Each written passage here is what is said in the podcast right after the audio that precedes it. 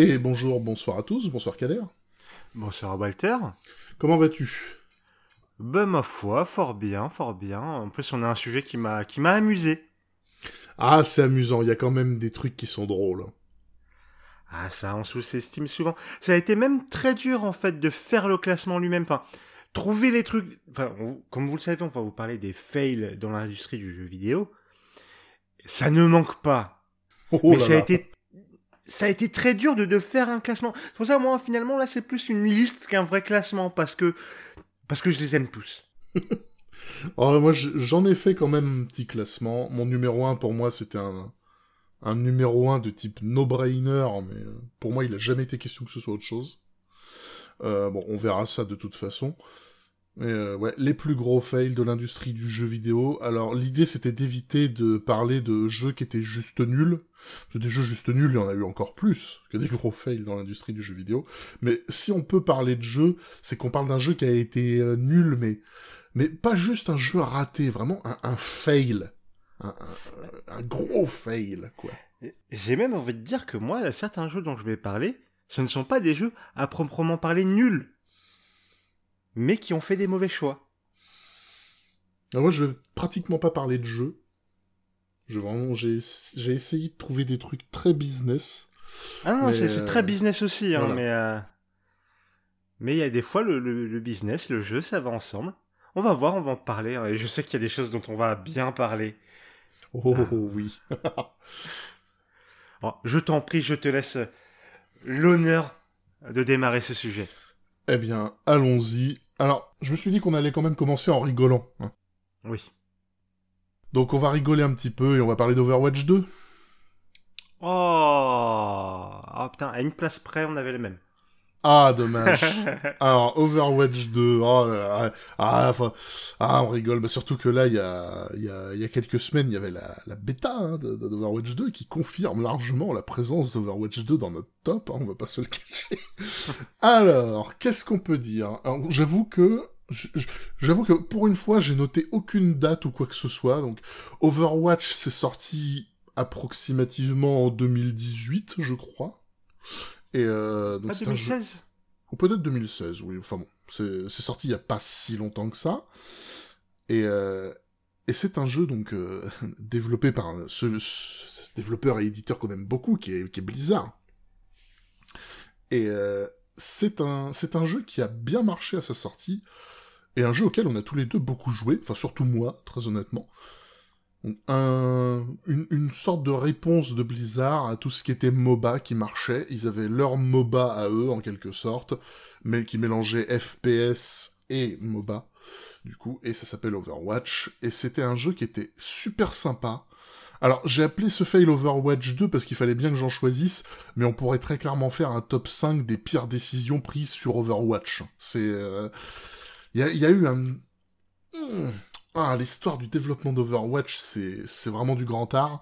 C'est comment ruiner un jeu en l'espace de 2-3 ans alors qu'il y a une fanbase plutôt solide. Et le coup de grâce, ça a été Overwatch 2.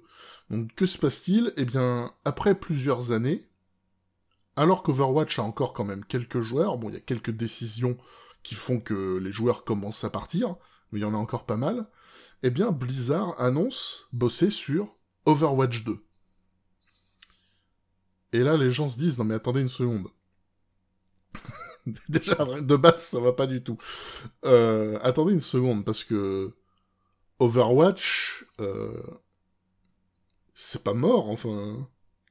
Comment ça se fait que vous allez bosser sur un 2 Enfin, le, le 1, j'y joue depuis 3-4 ans et je vais devoir tout arrêter.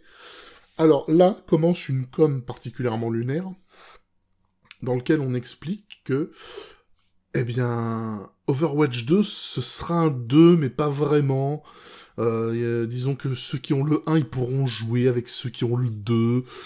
Euh, Il y aura juste quelques cartes en plus, quelques petits ajustements, etc. Et surtout, il y aura du PVE. PVE qui était largement demandé. Bon alors, je dis bon, c'est bizarre, mais pourquoi pas? Alors il y avait AlphaCast à l'époque qui avait dit que le, le gros problème, le plus gros problème d'Overwatch 2, c'était son nom, parce que c'est pas vraiment un Overwatch 2. Ça devrait plus être vu comme une extension. Mais on se dit pourquoi pas? Et là, il y a Blizzard qui dit Ah, au fait, euh, en attendant la sortie d'Overwatch 2, plus de grosses mises à jour sur Overwatch 1, il n'y aura pas de nouveau contenu.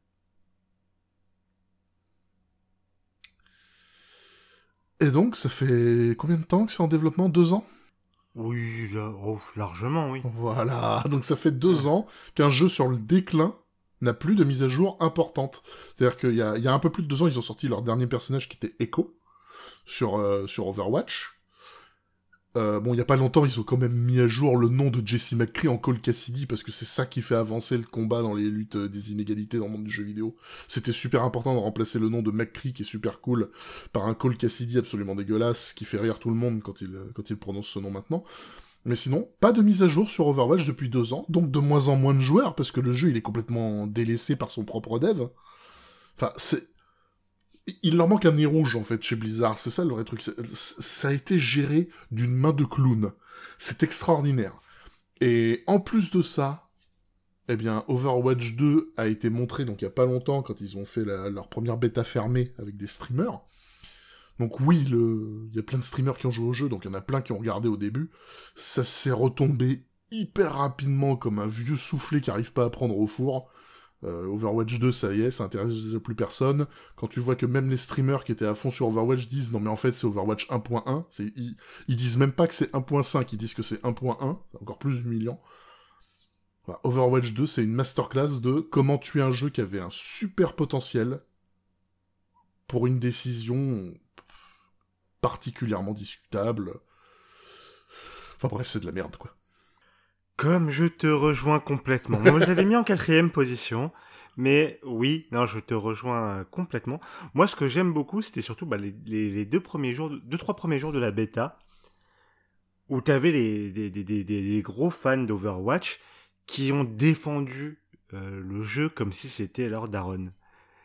Ah Et même eux, là, on les entend plus parce que vraiment tout le monde est là en mode, bah ouais, mais c'est Overwatch 1.1 et et le PVE, bah le PVE, euh, bah, finalement, bon, ça peut être sympa, mais, euh, mais dans les faits, on s'en fout un peu, non euh, C'est pas, enfin, ça peut être cool, hein. On est d'accord, ça peut, ça peut être cool, mais de l'art passer à la caisse, ah, on sait pas, on sait pas.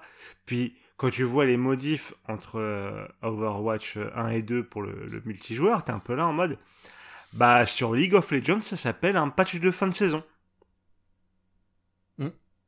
ce serait plusieurs patchs de ce serait plus plusieurs patchs sur une année parce qu'il y, a eu quelques reworks de perso etc alors honnêtement si c'est possible. Enfin on a déjà vu ça en patch de saison sur League of Legends.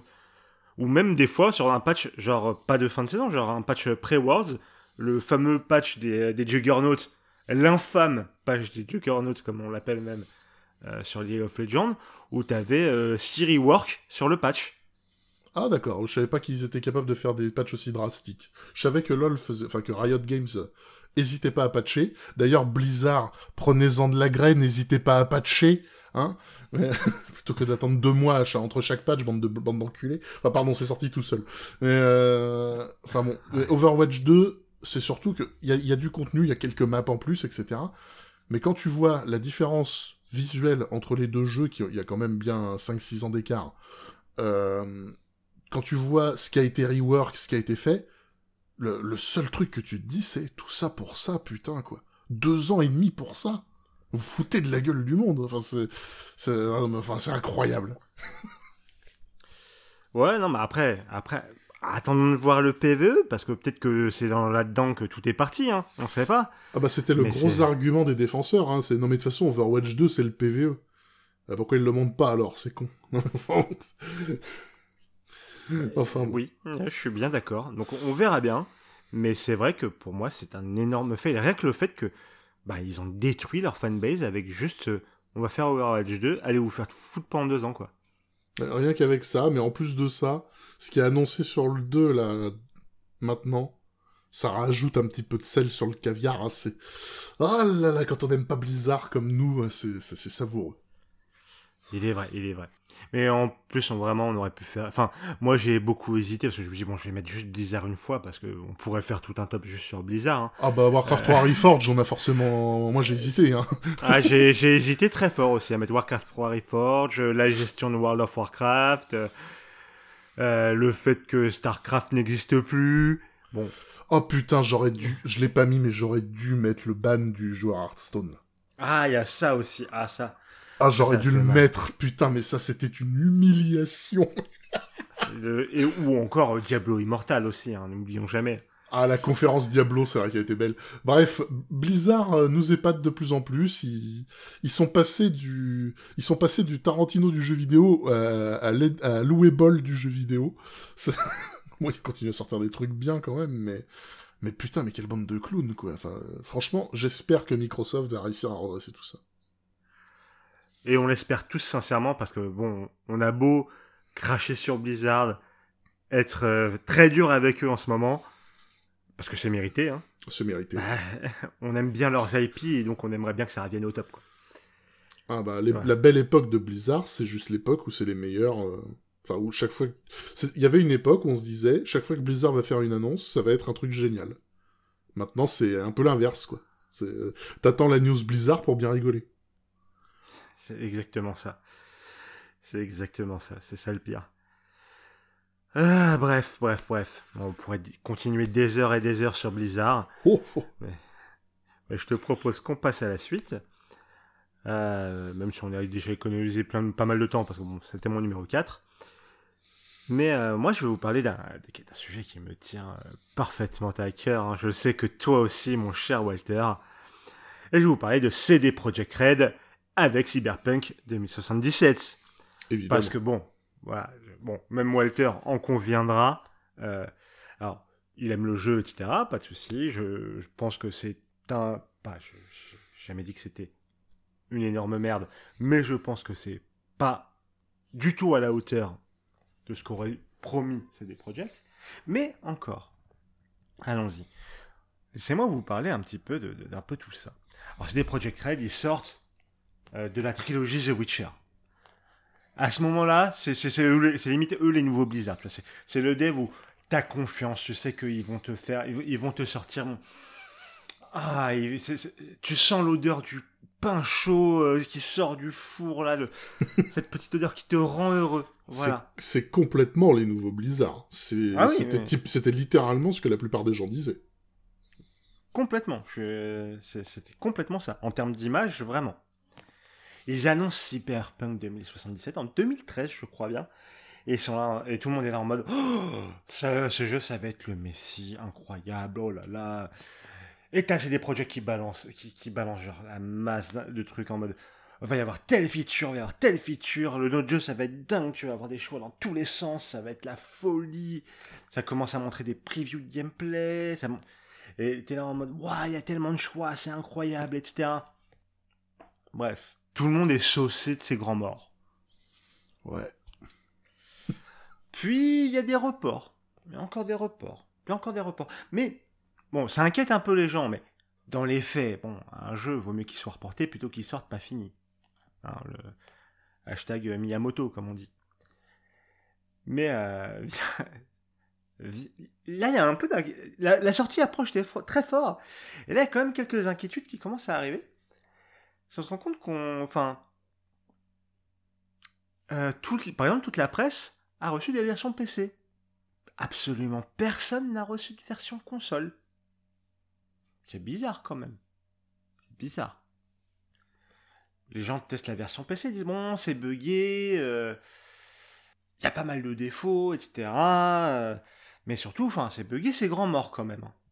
Moi, je retiendrai surtout les autres défauts que le buggé, c'est grand mort. Mais pour la trame narrative, c'est surtout ça.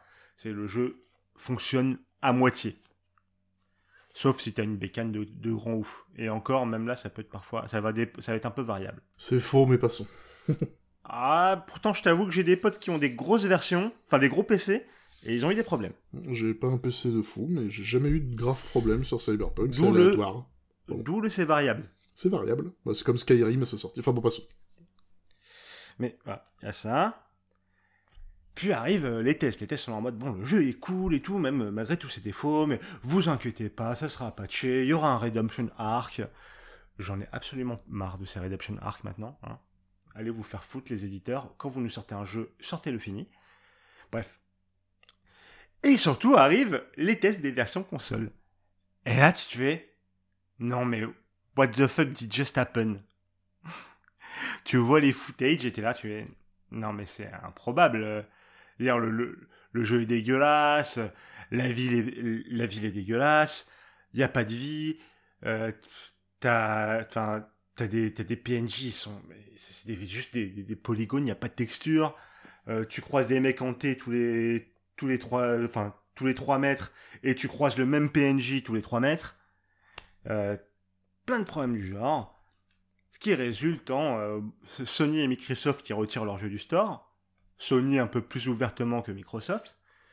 C'est des projets qui doivent faire des remboursements, d'ailleurs ça crée des problèmes avec Sony aussi, encore une fois. Le, courant bourse de CD projets qui s'effondre. Et pas le petit effondrement, parce qu'il faut se dire qu'aujourd'hui, ils sont pas encore remontés au niveau de l'époque. À un moment, on a cru que ça allait remonter, mais en fait, non. Alors, dans l'histoire, ce qu'on retient, bon, ils ont patché des trucs, etc., etc. Euh, si vous regardez des vidéos encore aujourd'hui, c'est pas encore fini d'être patché le jeu.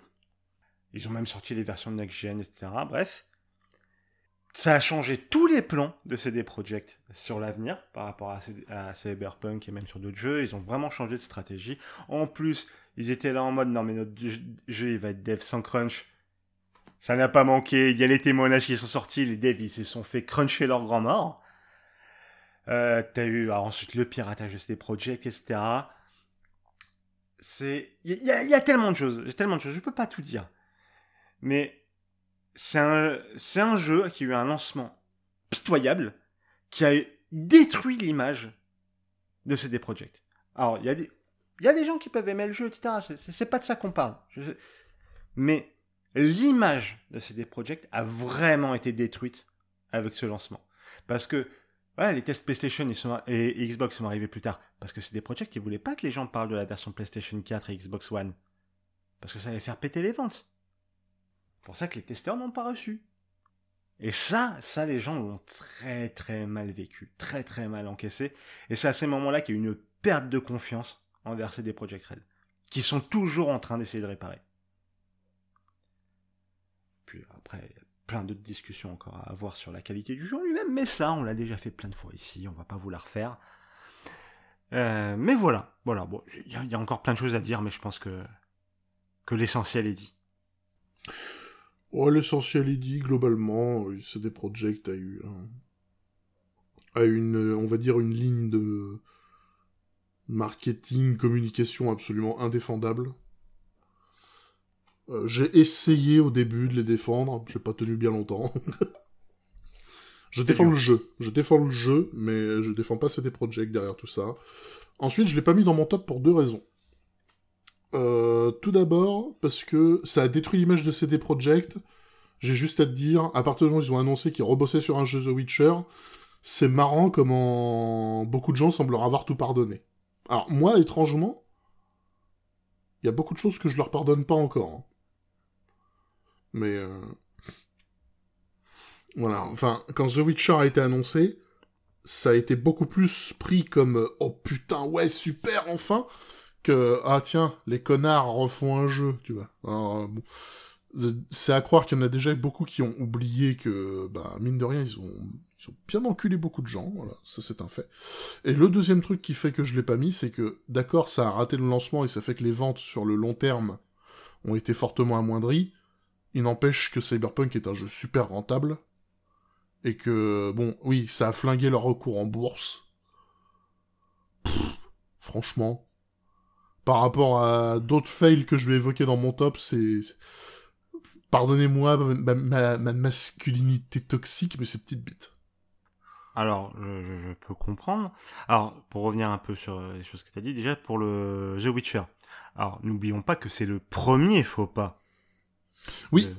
Ah, ah, oui, par contre, en tant que premier faux pas, il est magistral celui-là. C'est. Euh, C'est pour ça que les gens vont avoir tendance à dire bon, ok, là ils ont fait une erreur avec Cyberpunk, ils vont retourner sur The Witcher et ils vont se rattraper. Je pense qu'il y a beaucoup de gens qui sont comme ça. Puis en plus, The Witcher, ça a une certaine aura. Ah bah, c'est génial que The Witcher 3, pour beaucoup, c'est encore un des meilleurs jeux tout court, quoi. Voilà, donc je pense qu'il y a beaucoup de ça. C'est en mode, bon, allez, on, va tendre l'autre joue. On va voir ce qui se passe.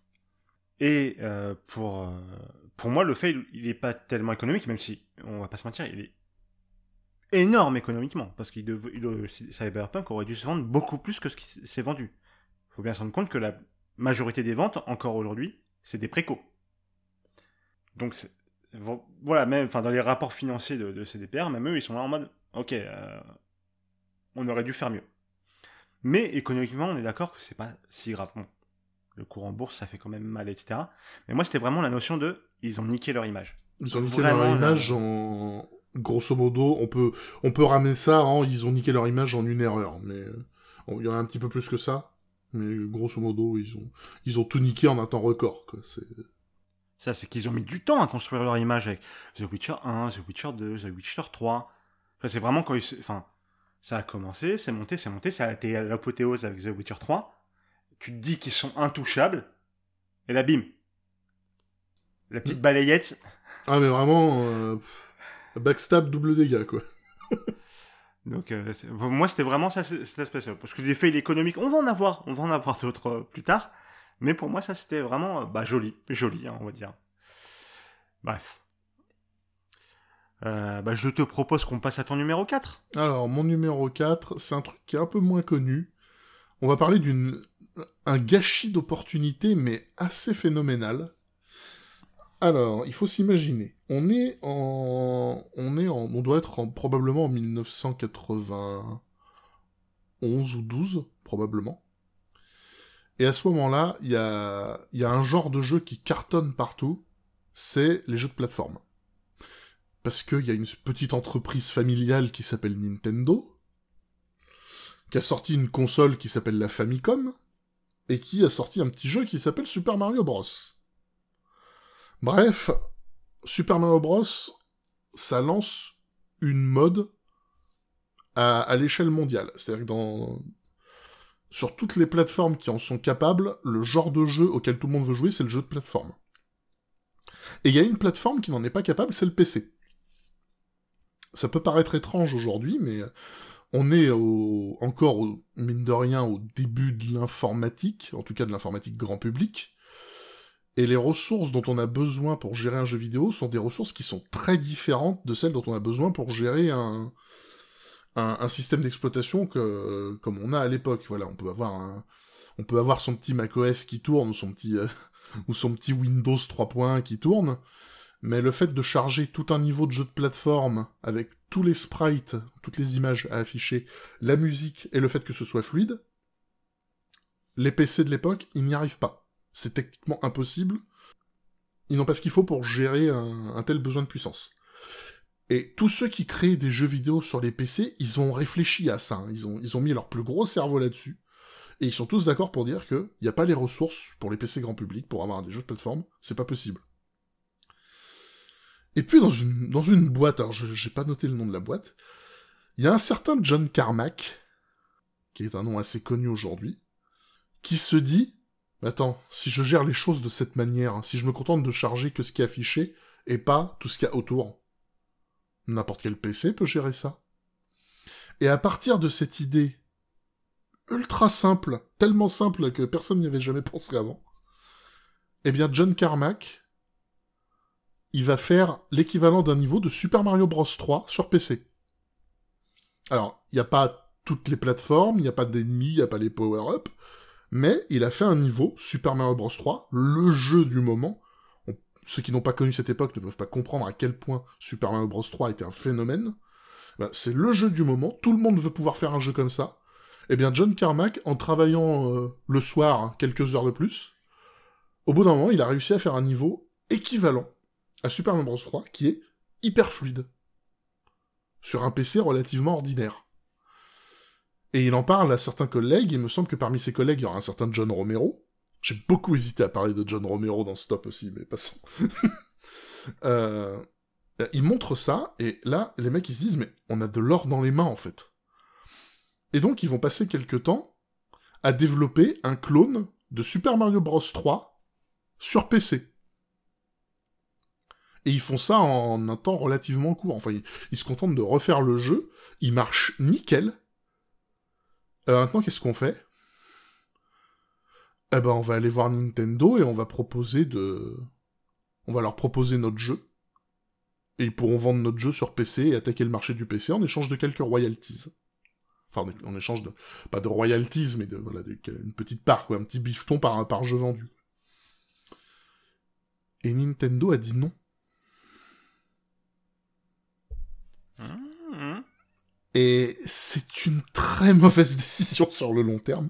Alors, il, faut, rendre à César ce qui est à César.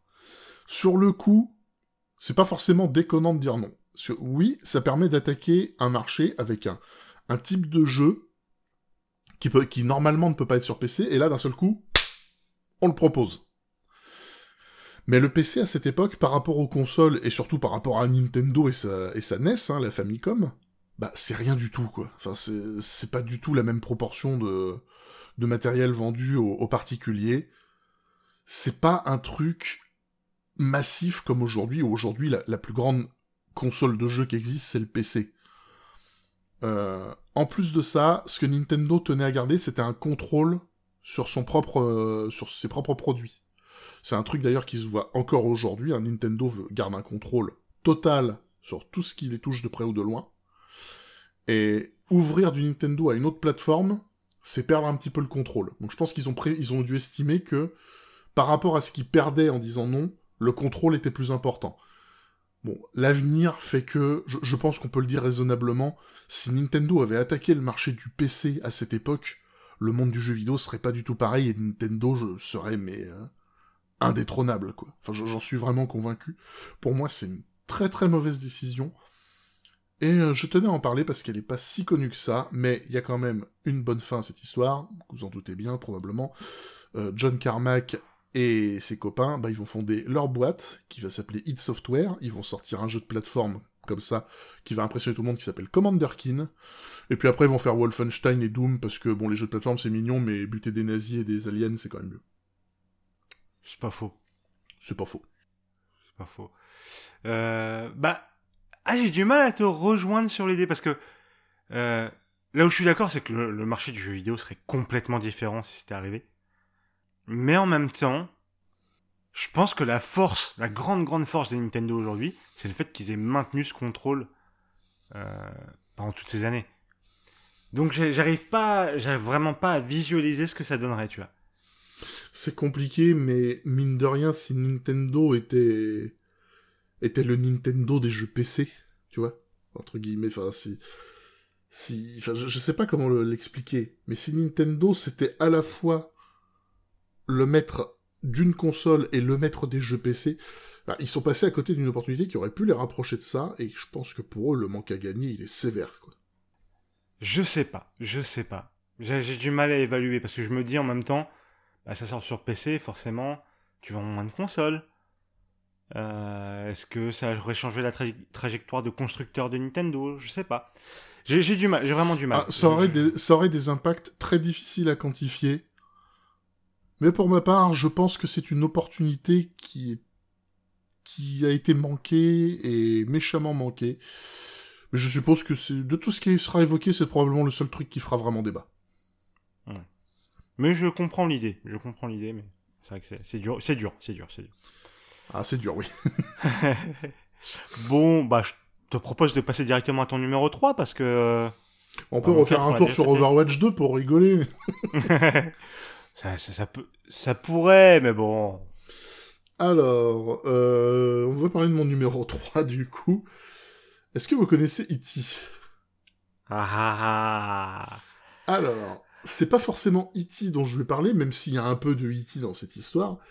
Euh, mais on va parler du crash de... Alors, je crois que c'est le crash de 83 ou 84. le crash du jeu vidéo, provoqué pratiquement uniquement par un truc qui s'appelait Atari. truc pour lequel j'ai pas eu beaucoup de sympathie dans ma vie, je m'ont jamais inspiré beaucoup de sympathie, cela. Mais bref.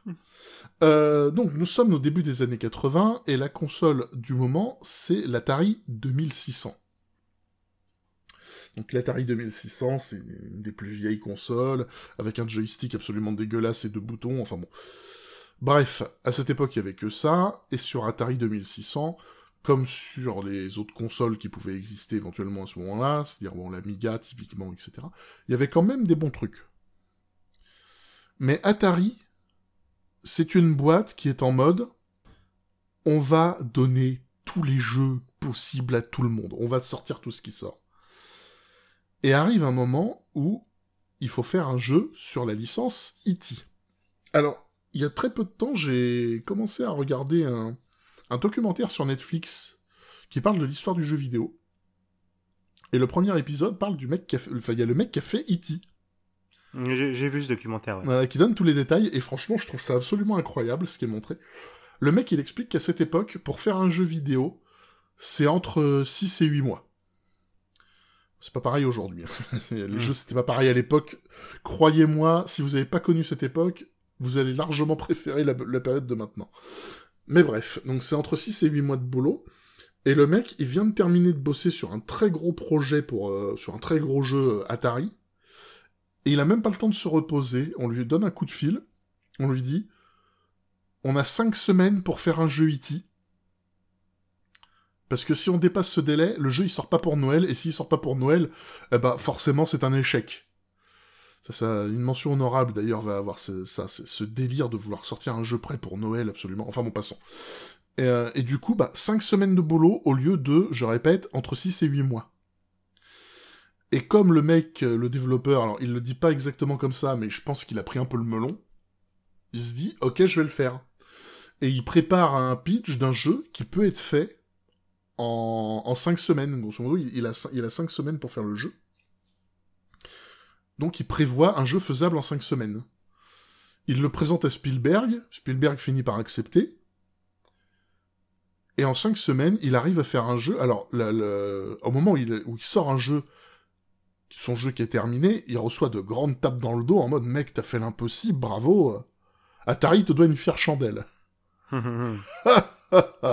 Alors, qu'est-ce qui s'est passé? Eh bien, comme pour beaucoup de jeux à grosse licence, Atari a prévu des millions d'exemplaires qui font forcément être vendus, parce que bon, eh, E.T., le film, il marche plutôt bien, donc les gens, ils vont forcément acheter le jeu, évidemment, mais en même temps, on sort le jeu Indiana Jones 1, en même temps, on sort un autre jeu, voilà, puis un autre, puis un autre. Bref, Atari sort beaucoup trop de jeux. Et la plupart des jeux, eh ben c'est de la merde. C'est le magnifique, euh, le, le magnifique duel entre qu'est-ce qu'on privilégie, la qualité ou la quantité? Atari a fait très clairement un choix. Ils ont privilégié la quantité. Et le gros problème, c'est que quand les gens se rendent compte qu'ils en ont plus besoin de cette quantité, eh ben ça pète. Et là, ça a pété, mon gars. Ah, alors là, d'un seul coup, E.T., en fait, je suis tout à fait d'accord avec le développeur du jeu et avec beaucoup de personnes qui le disent d'ailleurs. E.T., c'est plus le, le symbole du crash que la cause à lui tout seul. C'est pas juste un jeu raté, c'est un parfait exemple de jeu raté de cette époque. Mais des jeux ratés comme ça, c'est la majorité des jeux Atari. La majorité des jeux Atari, c'est de la merde. Vraiment. Et euh, au bout d'un moment, bah, les lardons chez eux qui ont payé la console et les parents qui des cartouches de jeux, bah, à force d'avoir affaire à des jeux qui sont terminés en 5 minutes ou infinissables, euh, qui sont mal faits, genre le portage de Pac-Man qui a été une honte, euh, tout un tas de trucs comme ça, et ben les gens ont dit bah on va arrêter d'acheter les jeux. On va arrêter d'acheter des jeux vidéo parce que c'est de la merde. Le seul endroit où on peut jouer à de bons jeux vidéo, c'est dans les salles d'arcade. Mais l'Atari, c'est de la merde.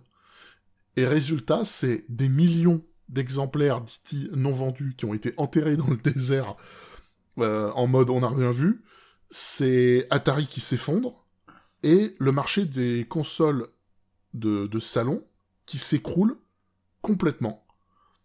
Euh, jusqu'à ce que un- une petite entreprise familiale qui s'appelle Nintendo se dise que finalement il y a, il y a peut-être un coup à jouer parce que au Japon le marché du jeu vidéo il va toujours très bien la Famicom a tout dépoté il y a peut-être un coup à faire. Si on revampe un petit peu la console, ça peut marcher aux États-Unis. Ça devient la NES et ça devient ben une des consoles les plus vendues de tous les temps. Merci Nintendo de nous avoir sauvés de la connerie d'Atari. Ah bah, heureusement qu'ils ont été là. hein. Et ouais. Ah mais, On, mais on peut reprocher des choses à Nintendo, mais ils nous ont sauvés, putain. on, on va y venir, on va y venir. Mais euh, Ouais. non, pour le coup, euh, pour le coup, enfin, moi l'histoire d'Atari et du Crash, je la trouve passionnante. À chaque fois, enfin, Ah, c'est une masterclass. Ah, c'est impressionnant. Parce que ça, ça- ça- ça montre tellement plein de choses. Par exemple, aussi du, bah, de- du consumérisme, etc. de- Enfin, c'est, c'est un sujet, c'est un cas d'école et c'est, c'est génial.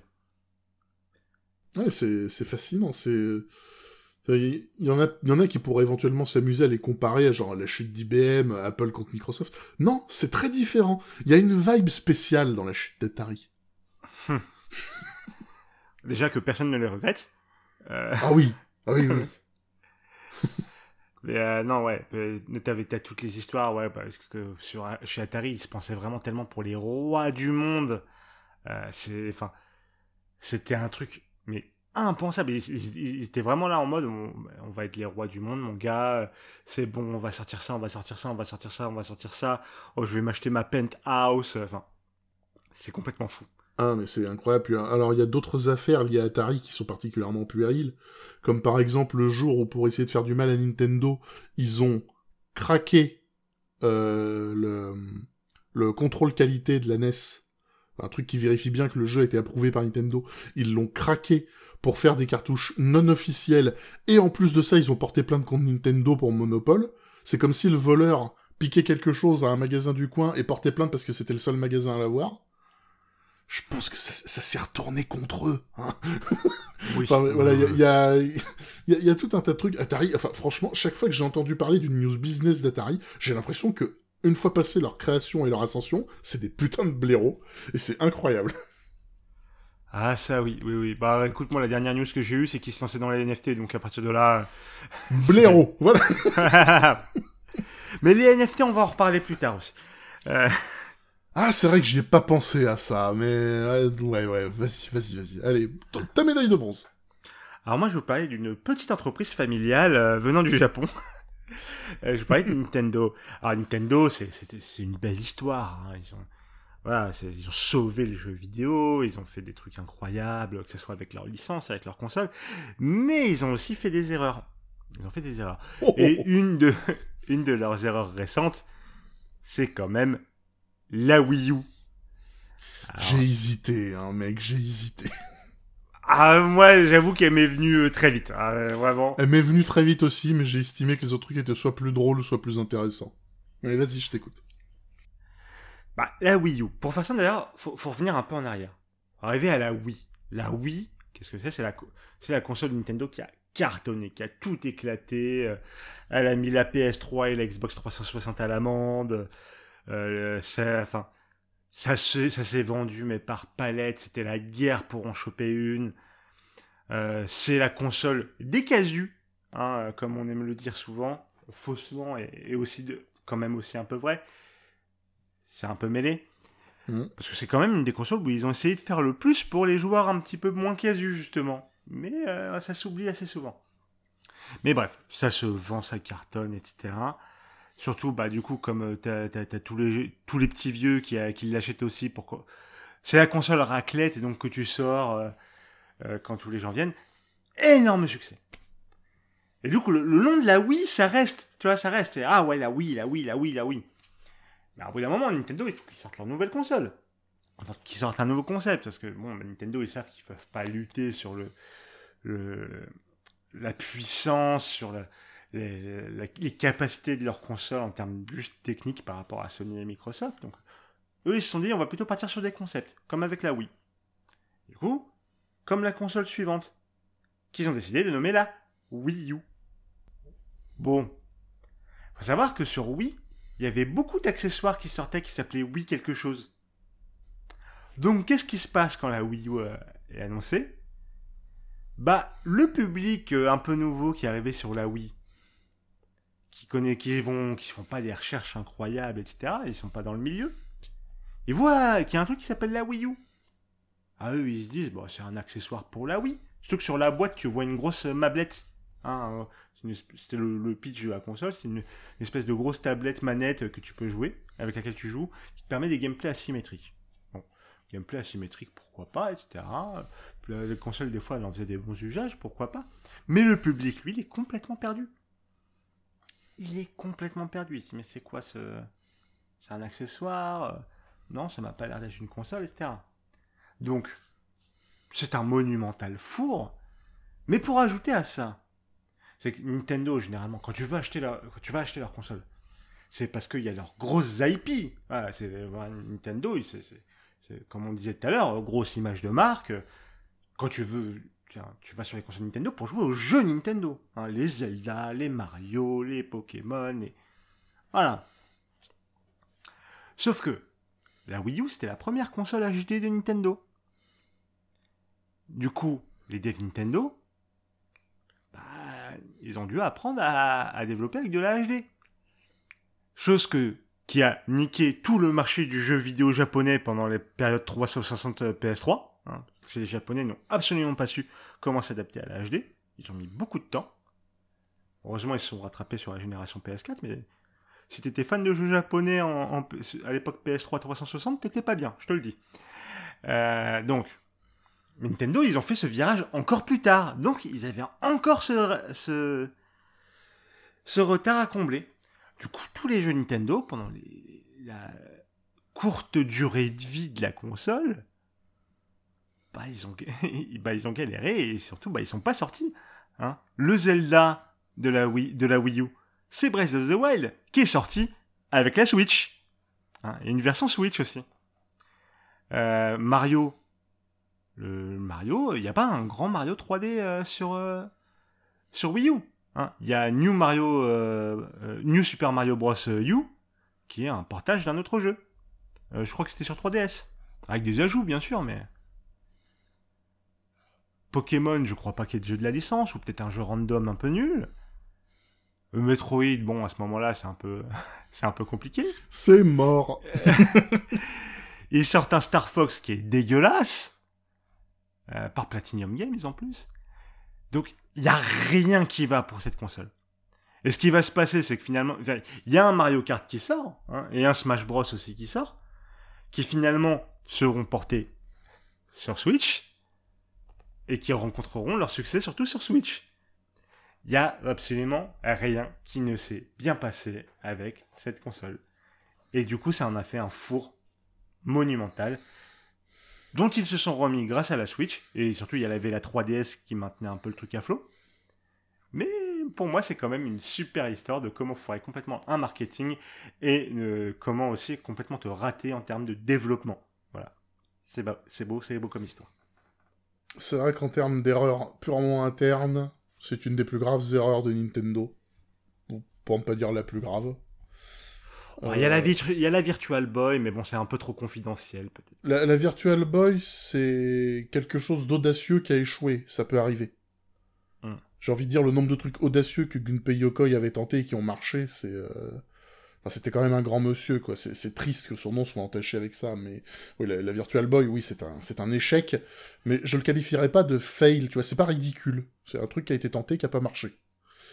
La Je Wii U, c'est la Wii U, par contre, c'est, enfin, c'est, vraiment de très mauvaises décisions. Et le truc qui me chagrine particulièrement avec la Wii U, alors, bon, petit moment larmoyant, c'est que je pense que c'est, c'est très souvent le, le, le dernier truc qui a été, je sais pas si c'est le dernier truc qui a été approuvé par Satoru Iwata. Euh, non, non, non, parce que bah, il a été encore là pour la Switch. Je pense qu'il a approuvé le concept de la Switch, mais je crois, la Wii U, je crois qu'il était assez impliqué dedans. Enfin, bref, Sûrement. ce ce qui est particulièrement tragique, c'est un truc, quand j'ai appris la news, je trouvais que c'était vraiment tragique.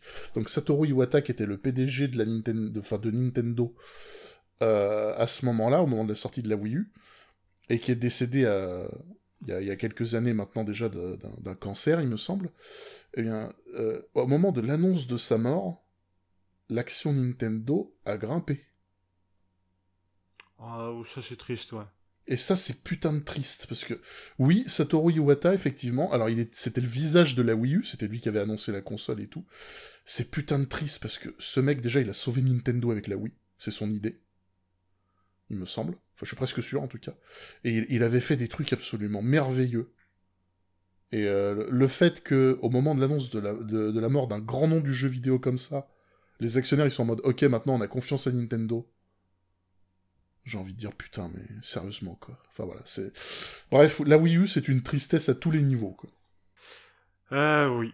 Je, suis d'accord, surtout que Iwata, c'est c'était vraiment un mec génial qui a beaucoup fait pour le monde du jeu vidéo et qui, a- et qui avait des, des valeurs pour le coup. C'est hallucinant, le Nintendo, c'est c'est béni, les grands noms qui... Enfin, t'as généralement trois grands noms qui sont cités, mais on pourrait en trouver d'autres.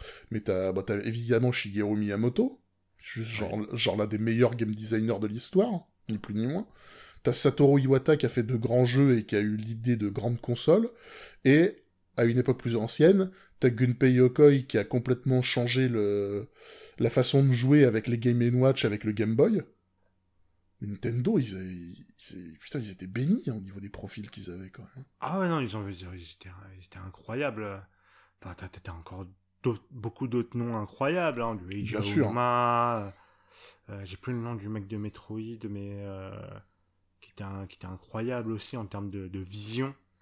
Vraiment, où tu sais, tu vois, il est arrivé, il a dit, enfin, quand il est arrivé, il a pitché Metroid, là, tu fais, ah ouais, quand même. C'est une Euh, idée simple, mais tellement magnifique que... Ah, pourtant, je suis pas un grand fan de la saga Metroid, hein, mais même moi, je reconnais que le mec qui est arrivé à cette époque-là pitcher ça, bah, c'est un génie. Un jeu, un jeu de plateforme où tous les chemins sont pas ouverts et où tu vas pas que de gauche à droite. C'est simple, mais putain de merde, faut, faut Et le faire. même la, la notion de solitude, etc. Enfin, Oui, la notion d'ambiance, c'est voilà, le, le- le côté ambiance, oui, le- qui était très nouveau pour l'époque. vraiment, bon, voilà, Nintendo, des, des grands grands noms, mais même en ayant des grands grands noms, bah, on fait des erreurs comme la Wii U. Et on peut faire de grandes conneries, voilà. ça, ça peut arriver. Euh, bien, je te propose qu'on passe aux médailles d'argent. Alors, ma médaille d'argent, bon, c'est pas un truc qui est hyper connu. C'est pas un truc qui est ultra significatif. Mais je pense que de tout ce qu'on va évoquer, il y a rien qui soit le qui, fasse plus fail, honnêtement. C'est la conférence Konami à l'E3 2010. Alors là, ça c'est un fail, mais un vrai.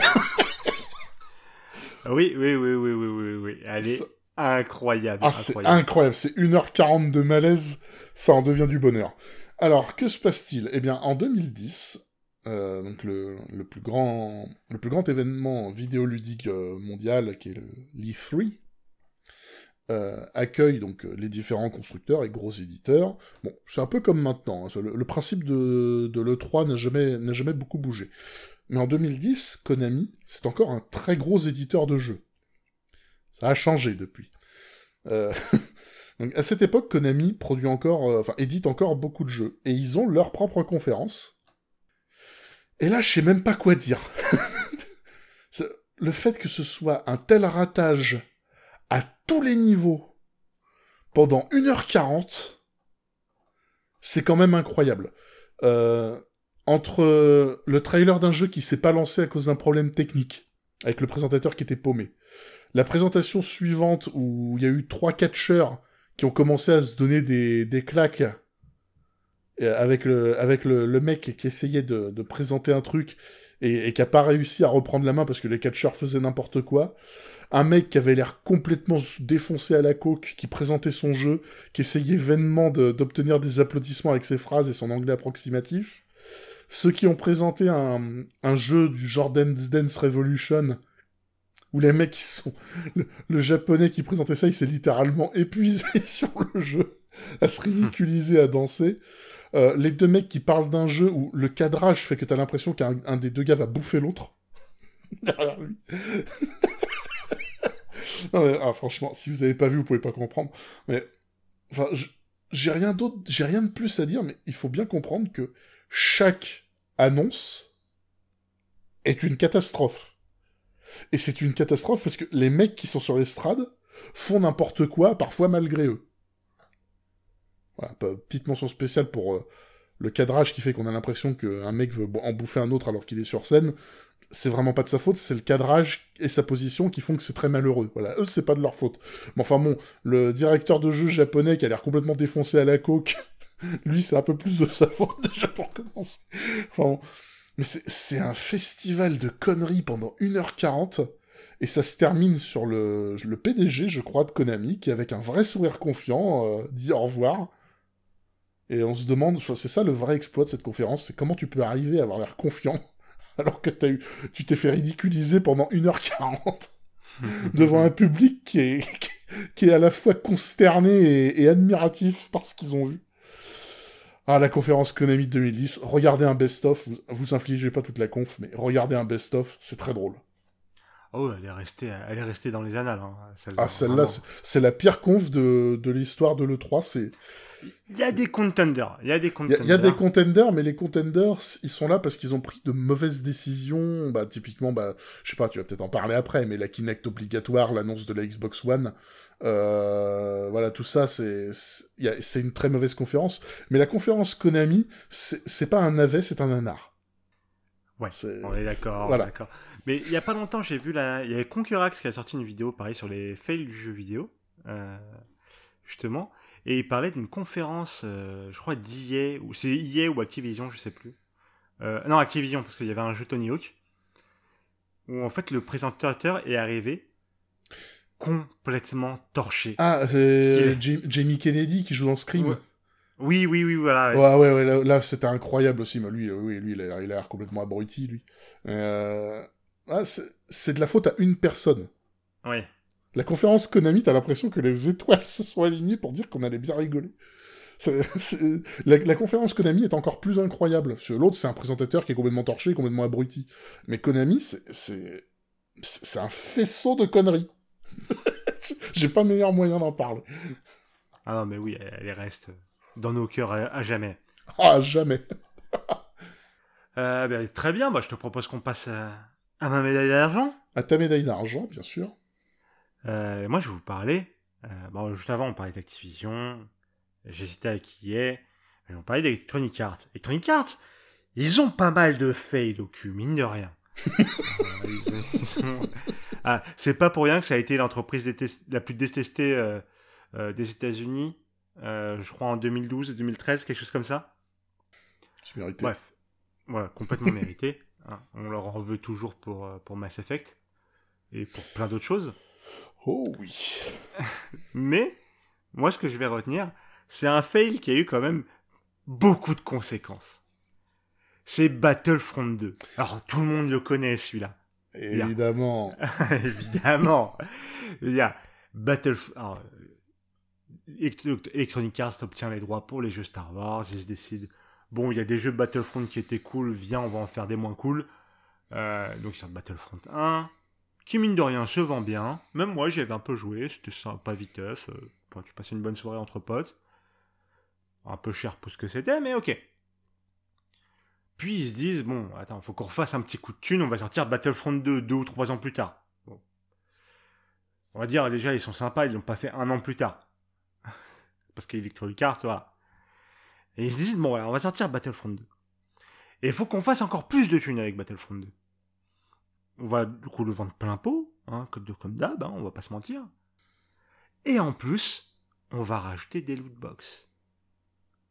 Alors les loot box, ça commençait déjà, ça, avait déjà pop hein, les loot box hein, euh, dans le monde du jeu vidéo. Je crois qu'Overwatch était déjà sorti hein, quand quand Battlefront 2 euh, arrive avec ses loot box. Oui. Oui, c'est largement même. Mais euh, les loot box de les loot box de Battlefront 2, elles sont un peu plus spéciales. Hein. parce que les parce que quand tu, quand tu veux jouer à un jeu comme Battlefront, un jeu Star Wars, où le principe c'est que tu joues des, des, soldats et tu peux incarner les héros comme Luke Skywalker, Darth Vader, Yoda, Yann Solo, voilà. Le but de jouer à un jeu Star Wars, quoi, vraiment quand tu payes 60 balles pour le pour ce jeu, t'as envie de pouvoir les jouer ces personnages. Eh ben non.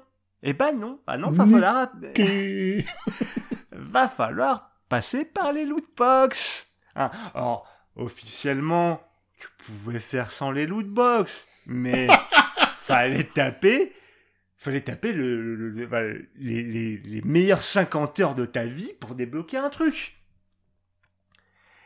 Et à côté de ça, il y avait encore plein d'autres trucs pay to win. Parce que c'est littéralement du pay to win avec les loot box. Sachant que le plus, comme j'ai dit, le jeu, tu le payes plein pot.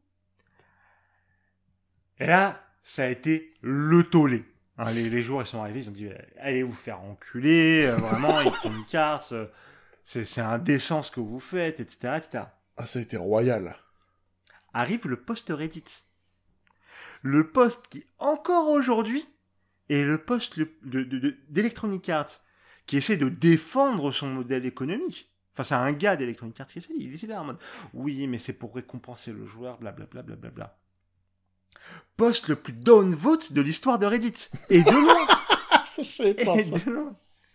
Et de loin. Et voilà, énorme tollé. Mais si ça s'arrêtait là, finalement ça serait assez banal. On a ça tous les jours dans le monde du jeu vidéo. Ah non, non. Il y a eu d'autres conséquences. Alors, il y en a une, elle n'est pas officielle, mais euh, on se doute bien que c'est un peu ce qui est arrivé. C'est que bon, quand tu fais un truc comme ça avec la licence Star Wars, bon, t'entaches un peu la licence. Il y en a un qui a pas aimé. Et voilà. Ah, Il y a un gars, ah, euh, il, a, il a une petite boîte familiale, encore une fois, qui s'appelle Mi- qui s'appelle Disney. Bon, il est pas content que tu lui niques sa licence, hein, que tu lui mettes un petit peu de, de, de, de mauvais grain dessus. Donc la légende raconte que, en gros, le, le PDG d'IA, il s'est fait appeler par le PDG de Disney, il a fait, écoute, tu vas me fixer tout ça, tu vas arrêter tes conneries tout de suite, tu vas me réparer ça et je veux que tout le monde soit content, sinon tu vas te faire enculer. Bon, ça serait pas les termes qu'il a employés, hein, mais on paraphrase, on paraphrase. mais ça, c'est une légende. Mais vu ce qui est arrivé ensuite, c'est-à-dire que hmm, quelques années plus tard, bon, il fallait euh, parce que c'est un deal sur plusieurs années pour avoir l'exclusivité sur la licence Star Wars. Bon, bah maintenant avec Electronic Arts, ils l'ont plus. Ils n'ont plus l'exclusivité sur la licence Star Wars. Ouais, puis Donc le- j'ai tendance à penser que Battlefront 2 c'est un petit peu la cause. Puis euh, le, le patch qui a retiré les lootbox, il a été très rapide hein, quand même. Il est ouais. Il est arrivé très très vite, hein, bizarrement, ouais. ouais. Mais, mais, mais, c'est pas la seule conséquence. Parce qu'encore, on serait là, on serait bon. Voilà, c'est une. Bon, ils ont perdu un deal, etc. Bon. Mais tout ce drama, plus leur gros jeu fétiche, Electronic Arts, qui est FIFA. Qui, pareil, a un système, bon, c'est le, FIFA Ultimate Team, c'est des lootbox. Et c'est vraiment les lootbox les plus dégueulasses de l'univers. Hein, Celui qui arrive à me défendre euh, le mode FIFA Ultimate Team, euh, genre en, en étant honnête, c'est un grand menteur. Vraiment. Mais du coup, c'est un système de lootbox archi dégueulasse, archi prédateur, comme celui de, de Star Wars Battlefront. Bah du coup, ça a amené que les gouvernements ils se sont dit hop hop hop. Là, il y a un truc qui, qui sent pas bon. Ça sent pas bon.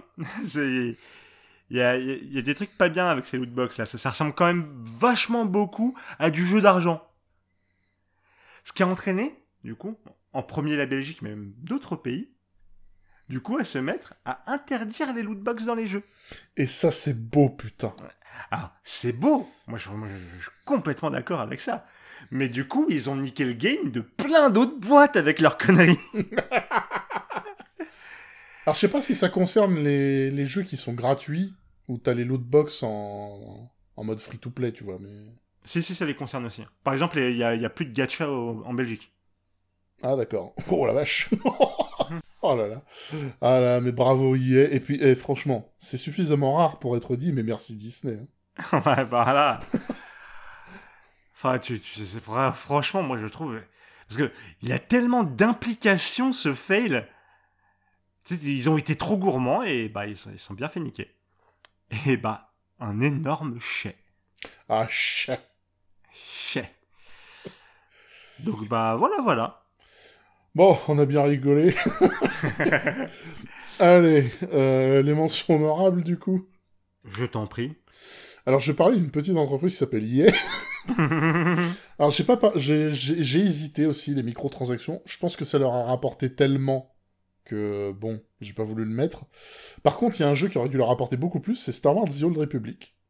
ah. Et euh, donc, je le mets dans la même catégorie que les, les Age of Conan et tous les autres MMO qui sont sortis pas terminés, parce que, ouvrez les guillemets, c'est important pour l'argent de les sortir avant Noël, fermez les guillemets, donc il manque 6 mois de développement, et résultat, bah, le MMO à abonnement payant, il a plus de joueurs. Voilà, voilà pourquoi euh, sortir un jeu avant Noël, c'est de la merde. Euh, en autre mention honorable, Shenmue 3, c'est un fail à part entière. C'est comment, le comment la réalité peut rattraper le rêve et lui mettre une tarte dans la gueule. Et en dernier, c'est mon petit favori de mon cœur, la Pipin, c'est une console de jeu que Apple a voulu sortir un jour. Vous n'en avez probablement jamais entendu parler, c'est normal, je crois qu'ils en ont vendu genre 10 000 dans le monde. Et c'est très drôle, voilà. Ah, ça me rappelle qu'on aurait pu parler de la Ouya. Je, je l'ai pas, je l'ai pas mis. Ah, c'est vrai que c'est ah celui-là, oui, il tient une couche celui-là. ouais, j'y pense là maintenant, mais euh, ok, ok. Bon, pour mes pour mes mentions honorables, allez, j'ai parlé de, de, de, Nintendo.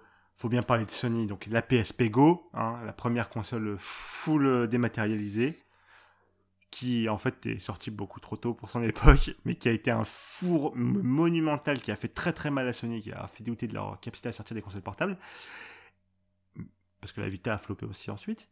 Et, comme tu le disais plus tôt, Microsoft et le départ foiré de l'Xbox One avec sa conf dégueulasse qui a entraîné, euh, bah, enfin, qui a entraîné que le fait que la, la Xbox One, bien qu'elle ait marché sur la fin, a complètement floppé au début c'était mérité. Ils avaient un boulevard, et ils se sont dit, on va tenter le diable. Parce que l'annonce de la PS4 a été une catastrophe aussi. J'ai du mal à m'en rappeler. En fait, elle, était, elle était pas bonne, en tout cas. Et là, tout le monde s'est dit, pour une fois, la Microsoft avec sa Xbox a, le champ libre. Qu'est-ce qu'ils vont faire? Ah bah, Kinect obligatoire, impossibilité de prêter les jeux, et euh, au cours de notre presse, on parle que de la, que de la National Football League. Bon, bien joué bravo, bravo Phil Spencer. Il a fait des progrès depuis. Ah, je t'avoue que les, dernières confs Microsoft, on sent qu'ils ont pris du galon, quoi. Ah, c'est... Euh, maintenant, ils en font de très très bonnes. Il faut rendre à César ce qui est à César. Ils ont appris de leurs erreurs. C'est ça. après avoir commis toutes les erreurs du monde, tu finis par plus les commettre, quoi. Oh, tu sais, euh, on a parlé d'hier, on a parlé de bizarre. Euh. Oh, c'est vrai que... ouais, Ubisoft, là, une belle pente en ce moment. Et j'y viendrai juste après. Ah, intéressant. Parce que pour moi, mon numéro 1, c'est un non-brainer et. Et je vois pas comment ça se fait que t'en aies pas parlé. Mais bah, du coup, j'enchaîne. Je, t'en prie. Alors, il était une fois la Super Nintendo, dans une, console ah, conçue, par une... conçue par une petite entreprise familiale qui s'appelle Nintendo, qui est au Japon. Et il y a, à cette époque-là, bon, toutes les consoles fonctionnent à cartouche. Il y a un nouveau support qui fait son apparition et qui semble avoir un potentiel extraordinaire, et ce support c'est le CD-ROM. Nintendo s'en rend bien compte, et du coup il commence à passer des contrats avec d'autres entreprises pour développer une extension de la Super Nintendo qui leur permettrait de jouer avec des CD-ROM. Et ils font un contrat avec deux entreprises, probablement deux projets lancés en parallèle pour voir qui serait le meilleur, je suppose, il passe un contrat avec Philips et il passe un contrat avec Sony. Et c'est surtout Sony qui est important, mais on va commencer par Philips. Enfin, on va résumer ce qui s'est passé tout d'abord. Nintendo euh, fait une annonce alors que Sony est en train d'évoquer fièrement le fait qu'ils ont développé un module qui s'appelle la PlayStation. Notez le nom.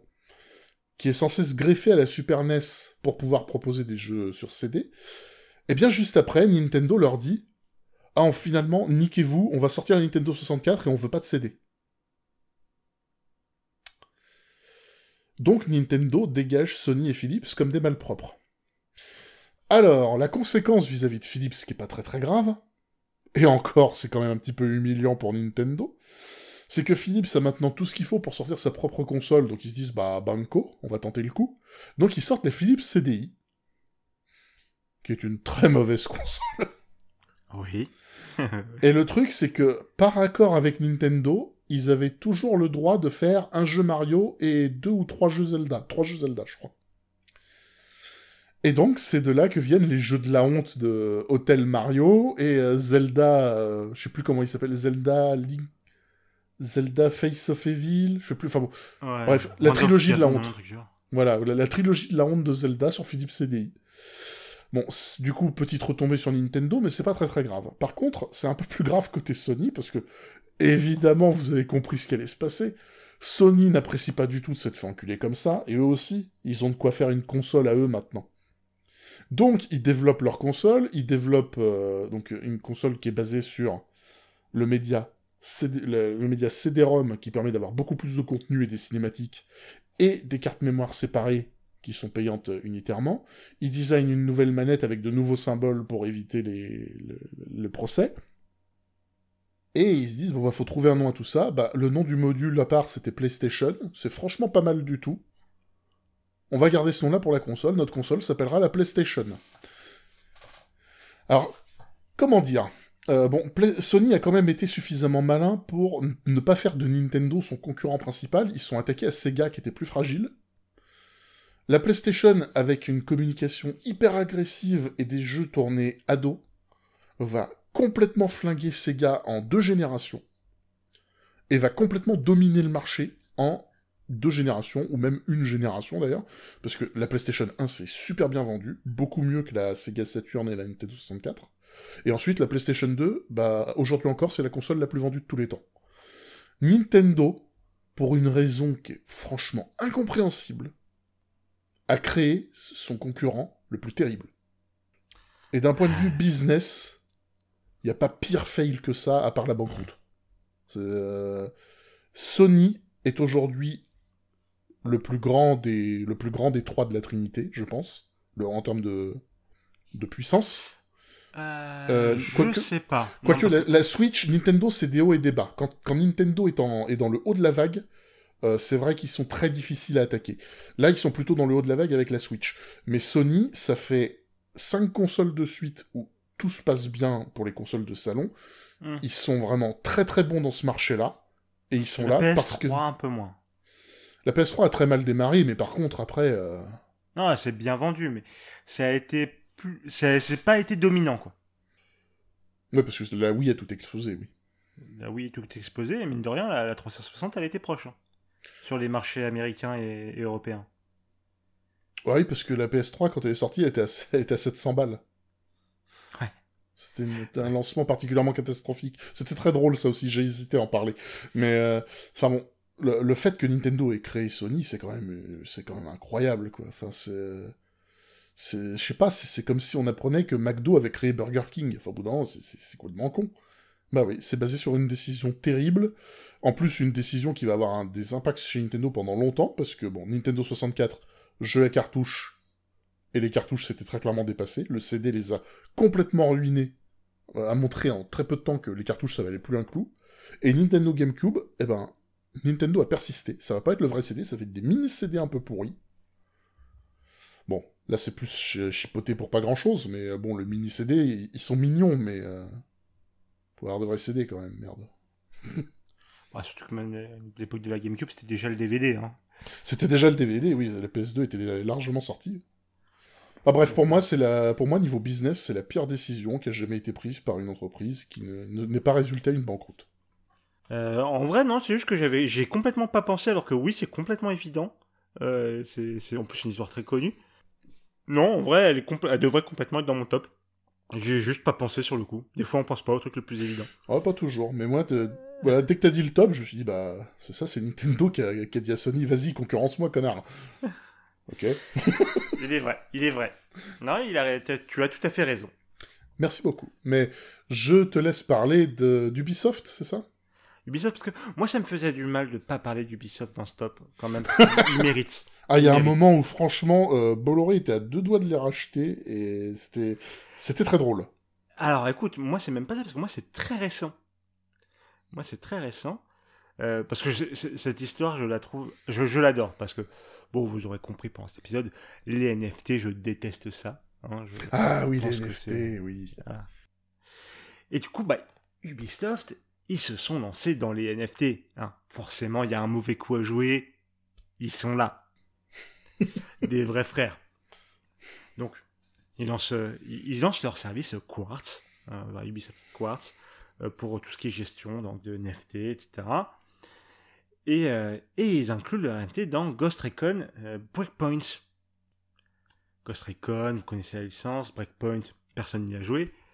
Euh, c'est un, énorme flop, mais bon, ils ont rajouté leur NFT dedans, etc. Et ils, sont, ils sont arrivés là en mode Ouais, on est des héros, vous allez voir, ça va être incroyable. Les NFT, c'est l'avenir, etc. Il y a Square Enix qui commence à penser ça aussi, ça m'inquiète énormément, mais c'est une autre question. Euh, et donc, ils lancent leur, leur truc sur Breakpoint. Tu peux acheter des, trucs, enfin, des, en gros, des cosmétiques pour, euh, pour ton, tes skins sur Breakpoint.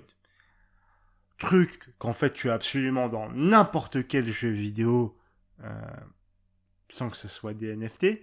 Mais eux, ils sont là en mode non, mais là, vous verrez, vous pourrez bouger vos trucs de jeu en jeu, vous l'achetez, c'est vraiment à vous, play to earn, blablabla, tous les buzzwords qui font vomir tous ceux qui, qui aiment vraiment le jeu vidéo.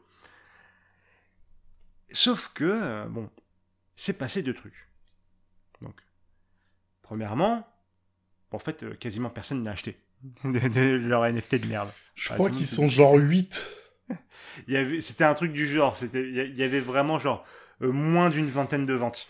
C'est parce que faut bien comprendre qu'un jeu vidéo bien, un jeu vidéo attendu, quand il y a genre 100 000 exemplaires vendus, c'est de la merde, comme résultat.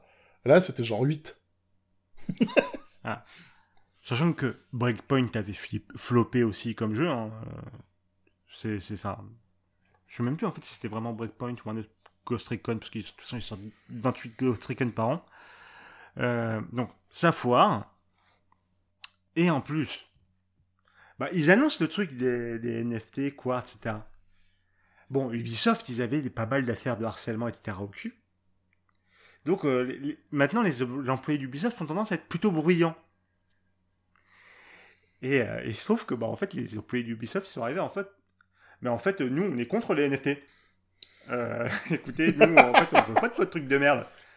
Du coup, ce qui été génial à suivre, c'est que du coup, Ubisoft faisait des coms à, ses employés en mode Ouais, mais non, mais faites-nous confiance, les NFT, vous verrez, c'est l'avenir, blablabla, blablabla, blablabla. Par contre, révélez pas ça à la presse, etc. Et à chaque com, ça finissait dans la presse. Du coup, c'était génial à suivre, c'était un royal. Euh, mais euh, du coup, il n'y a pas eu de vente, enfin quasiment. Les employés sont pas contents, les joueurs sont pas contents. Et euh, surtout, bah, comme je dis, Breakpoint a floppé. Du coup, bah, ils ont fermé Breakpoint. Sauf que c'était le seul jeu où tu pouvais utiliser tes NFT euh, Quartz. Donc, ceux qu'ils ont achetés, eh ben, ils sont niqués. Bon, ils sont 8. Ouais, mais ils sont niqués quand même. Bon, il y a Ubisoft, et Ubisoft qui dans sa com fait Oui, non, mais ne vous inquiétez pas, euh, il y aura d'autres jeux qui utiliseront le système Quartz, etc. Enfin, peut-être. Du coup, enfin, moi, je, je trouve que c'est. J'adore ça, parce que déjà, moi, j'avais envie de le mettre là, parce que, parce que fuck les NFT, fuck Ubisoft. Enfin, parce que tous les, tous les mauvais parties de cette histoire sont niqués. Parce que, que ce soit ceux qui ont acheté les, les NFT, nique- niquez-vous. Que ce soit euh, Ubisoft qui a essayé de pro- profiter du marché des NFT.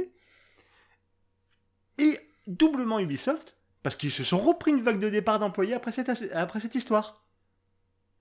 Et donc, pour moi, bah, c'est peut-être pas le plus gros fail de tout ça, mais comme je vous ai dit, moi c'était plus une liste que vraiment un top. Mais moi j'adore ça, j'adore ça, parce que niquez-vous, voilà. Bref, un petit récap. Donc, euh, de mon côté, numéro 5, Overwatch 2, le jeu qui ne fut jamais. numéro 4, Nintendo dit non à Super Mario Bros. sur PC et, rejette tout un marché. Numéro 3, E.T., le symbole du crash du jeu vidéo du début des années 80. Numéro 2, la conférence du fail de Konami en 2010. Et numéro 1, Nintendo humilie Sony et crée son pire concurrent.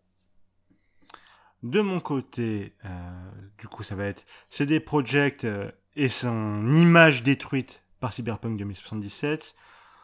Ensuite, euh, Blizzard avec Overwatch 2, mais n'oublions pas sa vie, son œuvre.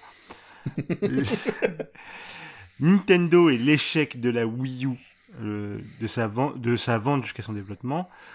Euh, ensuite, Battlefront 2 et ses conséquences à la fois législatives et sur les deals. Merci Papa Disney. Et enfin, Ubisoft avec Quartz et ses NFT sur Ghost Recon Breakpoint. Et bien du coup, on a suffisamment fait attendre nos auditeurs par rapport à tout ce qu'on avait lancé sur les pires fins. Il est vrai. Du coup, à un moment, il faut aller voir le, le côté positif de la force. Ouais, c'est nécessaire. Donc, à suivre dans 15 jours, les meilleures fins de, de films. Voilà, on commence par les films, on viendra sur les jeux vidéo après. Donc, ces fins qui nous ont marqués, mais cette fois, dans le bon sens du terme. Eh bien, cet épisode était long, mais comme à chaque fois qu'on est dans la haine, c'est très drôle. Oui. oui. Donc, euh, merci Kader. Merci Walter. Et merci à vous tous. N'hésitez pas à nous suivre, à commenter, à dire à quel point on est nul, on a l'habitude. À la prochaine et bisous. Des bisous.